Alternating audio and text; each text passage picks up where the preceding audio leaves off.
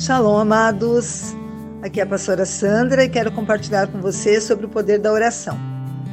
Hoje eu estava assistindo o apóstolo Paulo ministrar, quando no final ele falou a seguinte frase: O mínimo que você pode fazer é orar. Quando ele falou isso, me super antenei para querer saber o máximo, né, pensando: o que seria maior que a oração?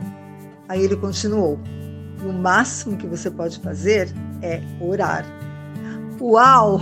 Com certeza essa frase vai direto para a minha lista de prediletas. É isso! A oração faz toda a diferença nas nossas vidas e na vida das pessoas por quem oramos. Oração é relacionamento com o papai.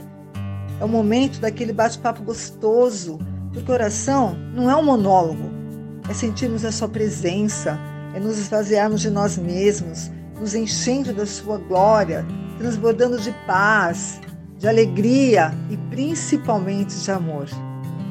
Na Bíblia, temos muitos exemplos do poder de oração, mas eu vou citar um de uma história que amo, que é o exemplo de Esther, onde a oração salvou milhares de judeus.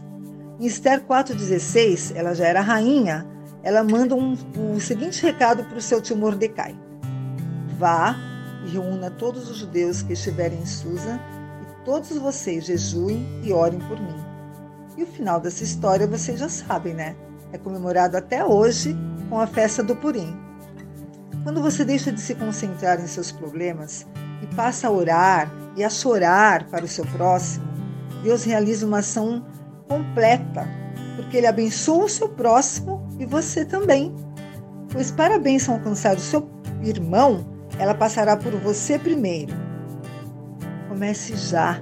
Ore, ore, interceda, meu irmão. Aproveite a oportunidade e contemple o que Deus pode fazer através da sua oração, porque com certeza há pão na casa do pão. E eu oro para que o papai abençoe a todos. Amém.